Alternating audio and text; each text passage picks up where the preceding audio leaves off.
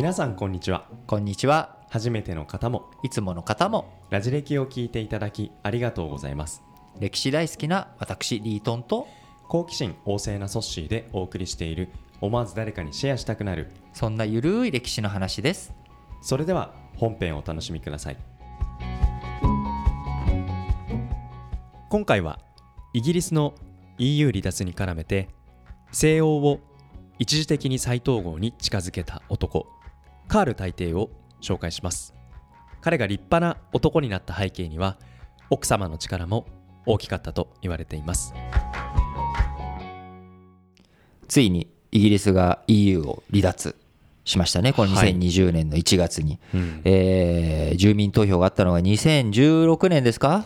もう3年以上経ちますね。3年以上経ってようやくまあ一つの区切りタイミングが来たというか、はい。まあ、EU からイギリスが離脱したと。うん。で政治的な要素とかあるいは欧州議会におけるイギリスからのお議員が議席がなくなるとか、そういった変化はあるんですけれども、うん。実際のその例えば国境とか貿易とかいろんな制度に関してはまだ移行期間はい。があるので、えー EU の完全 EU から完全にイギリスが離脱したって、うん。するっていうのは、は今年の年末2020年年末かあるいは再延長して、うん。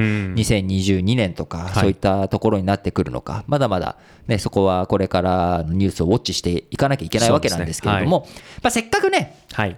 こういうイギリスが離脱したということもあるので、はい。西洋というものの枠組み、はい。これをね、一つちょっと歴史でどう押さえておくところをね、押さえておくといいいいなと思って、今日ちょっと話したいのが、カール大帝っていう男なんですよ。カール大帝？カール大帝、聞いたことあります？カールおじさんじゃないっすよ。あります。あのなんか、まあ、大抵なので大抵な大抵大抵です。おうはい。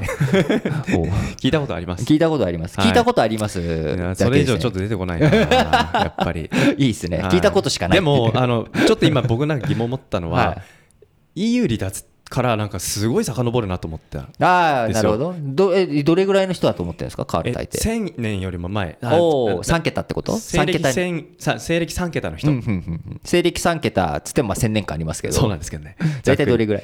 えー後半ぐらい。後半ぐらい。うん。おー。まあ、そのだそれぐらいの時代の人だっていうことは記憶があるっていうことですね。いや記憶というか、まあ、その辺の人っぽいなってぽいなっていう、はい。まあ、ざっくりヨーロッパの歴史をいくと、うん。まあ、そもそも最初ローマ帝国というものが、はい。まあ、紀元前後に誕生して、まあ、そこから300年400年はい。はローマ帝国として、えー一つで地中海世界を統一していたわけです。で、はい。イギリスもその時代ローマ帝国の一部だったわけですし、えーローマというものが一つのヨーロッパ社会の根幹を作っていったわけなんですが、えー今我々はヨーロッパというものを西洋と東欧というふうに2つの東と西に分けているんですが、えー西暦395年。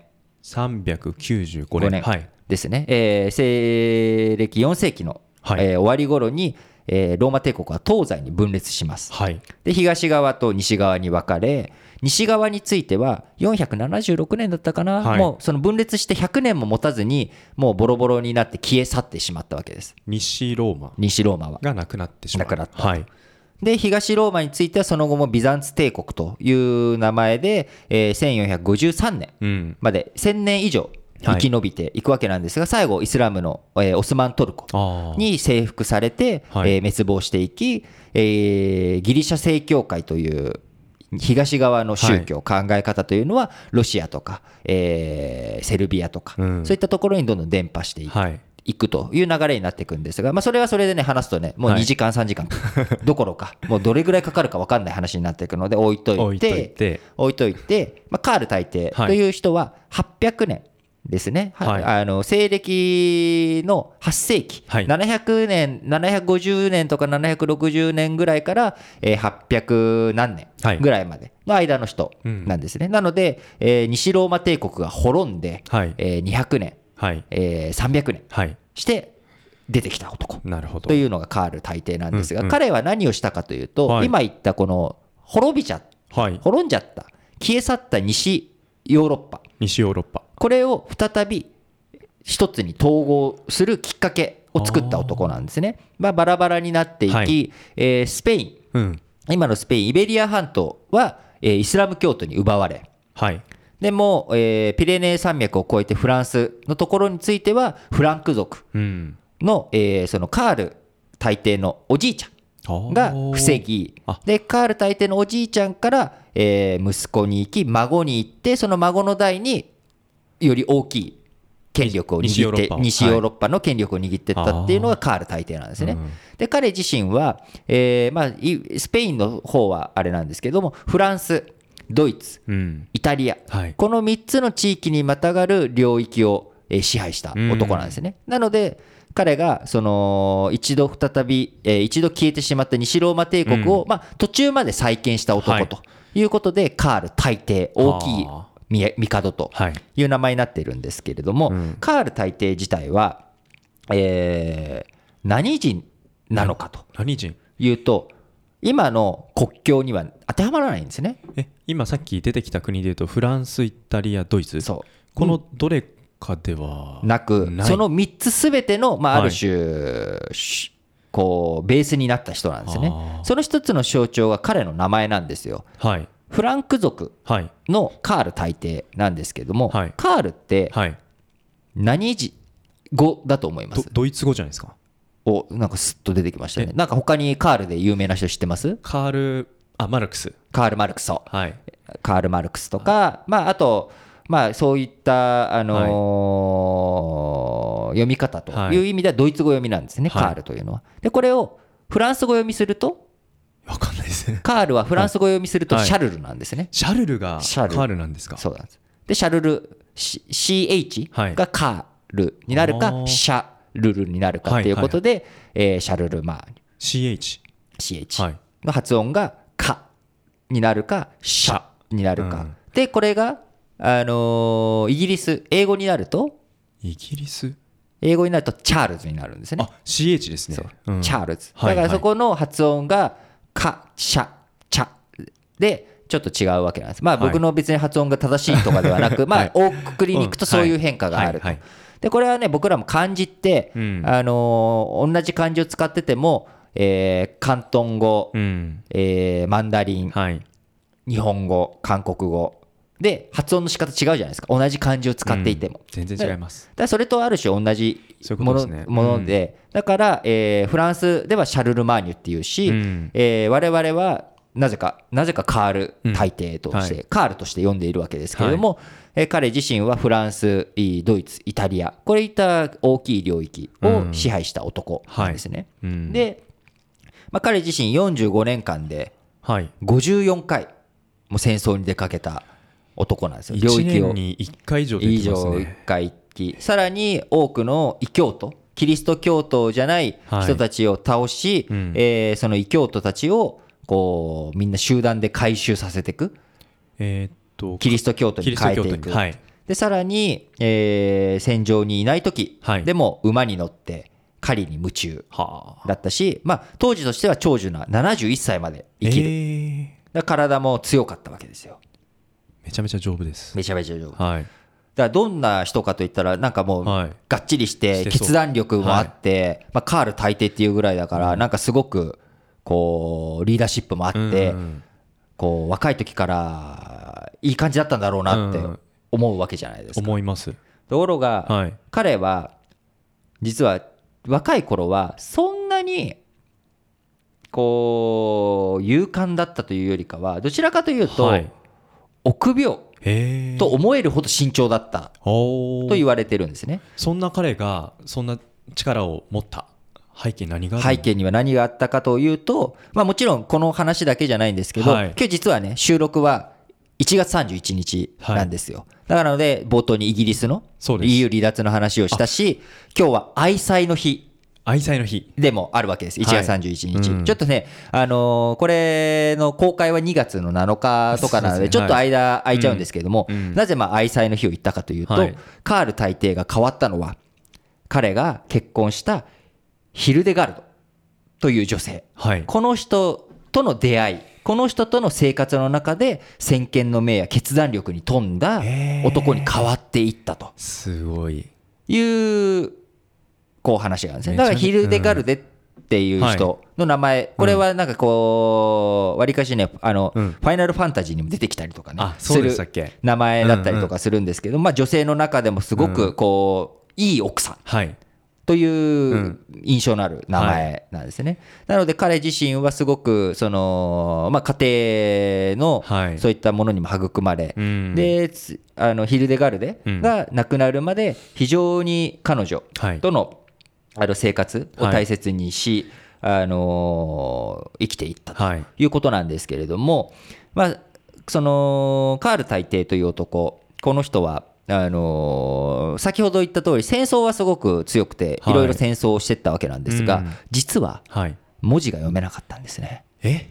字が読めない？字が読めない。大抵なのに。大抵なの まあ昔のことなのでやっぱり字を読むっていうのは例えばねチンギス・ハーンとかも字が読めなかったと言われてますしまあ字読むぐらいだったらあのーもう誰かに読んでもらったりとかまあそういったことで勉強したりとかっていうことはしてたわけなんですが学校でも彼自身はねその字が読めなくてもうん。学校はいっぱい作るわえー文化のはい。促進はするわいろんなところで学者集めてはい。え研究できる場所をはい作らせる作るとかっていうことはやっていったので、まあ言うなれば、まあ、例えば僕がプログラミングできないけど、うん。プログラミング学校やるみたいな。あなんかそういったことでそれの価値とか大切さっていうことはすごく理解を示して、えーやっていくとなるほど。いう男だったんですね。奥さんからのラブレター読めないですね。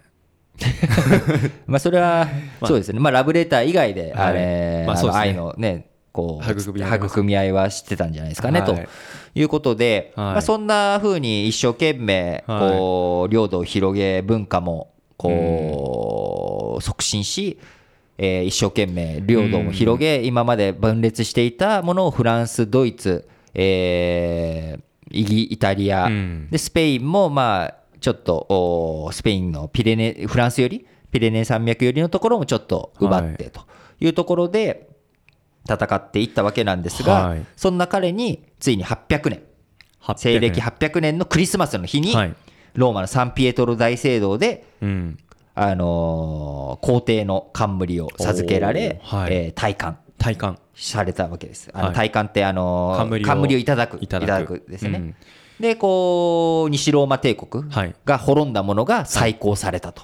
また西ローマ帝国？ローマ帝国ですね。別に西ローマっていうのは、うん。あのはい西って言ってるだけなので、うん。あのビザンツ帝国とか東ローマから見たら西っていうだけですから、はい。まあ、ロローマ帝国の皇帝ということになっていったと。なるほど。ただ彼が、はい。えーそのローマ帝国の皇帝となったわけなんですけれどもまたこれも彼の死後、はい。すぐに分裂していきまた、えー962年にはい。今度は神聖ローマ帝国とはい。いうのが新たにできたりとい。うことで、えー西洋社会ヨーロッパ社会というのははい。分裂はい。が繰り返されなかなか統合されてうんうんうん。っていうのはこう395年に西ローマ帝国が分裂してできてはい。100年持たなかった。はい。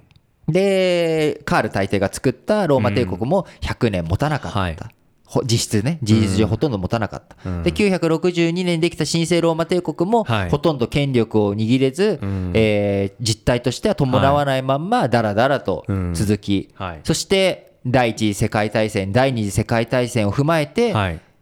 もう戦争嫌だとヨーロッパ一つになろうという EU はい。というものができて EC ヨーロッパ共同体から EU になって、うん。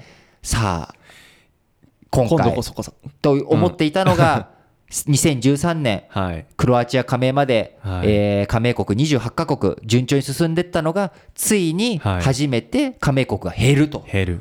いうタイミングに今来ているわけなんです。うん。はい。だからこうやっぱヨーロッパの歴史というものを見ていった時にうん。統合というのははい。なかなか難しいんだなということをうん。このカール大帝はい。の、えー偉業としても、その一時的に統合ということは、はい。彼自身の、おーパワー、アビリティとかスキルでどうにかなるかもしれないんですが、うん。なかなかそれを、ね、維持させていくためには別の筋力がいるということで、EU、うん。今現代我々生きてい,、はい。る我々としては EU のはい。今後についてもいろいろとやっぱり考えていきたいなと思います。はい。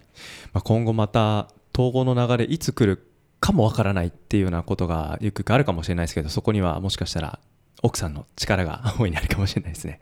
そうですね、はい。あのー統合のね流れ自体がどういうふうになっていくのか、まあ統合自体は今も進化進めていくっていうところでみんな進めているわけですので、なるほど。こうやって、まあ、カール大帝のことを振り返ってますと本当にヨーロッパというのは統合の、えー流れと分断の流れこれ本当に交互に、あのやってきた過去があるんだなつくづく思いますし、まあ、今回その EU の統合に対する停滞の、まあ、状況が今あるかと思いますけど、まあ、カール大帝がその奥さんの力を経てあのヨーロッパの統合に、まあ、一役を買ったということを踏まえるとやはり今この現代社会でも女性の力っていうところにすごく可能性がやっぱり、えー感じられるんじゃないかというようなエピソードかなと思いました。今後もこのテーマ関心を持って向き合っていきたいと思います。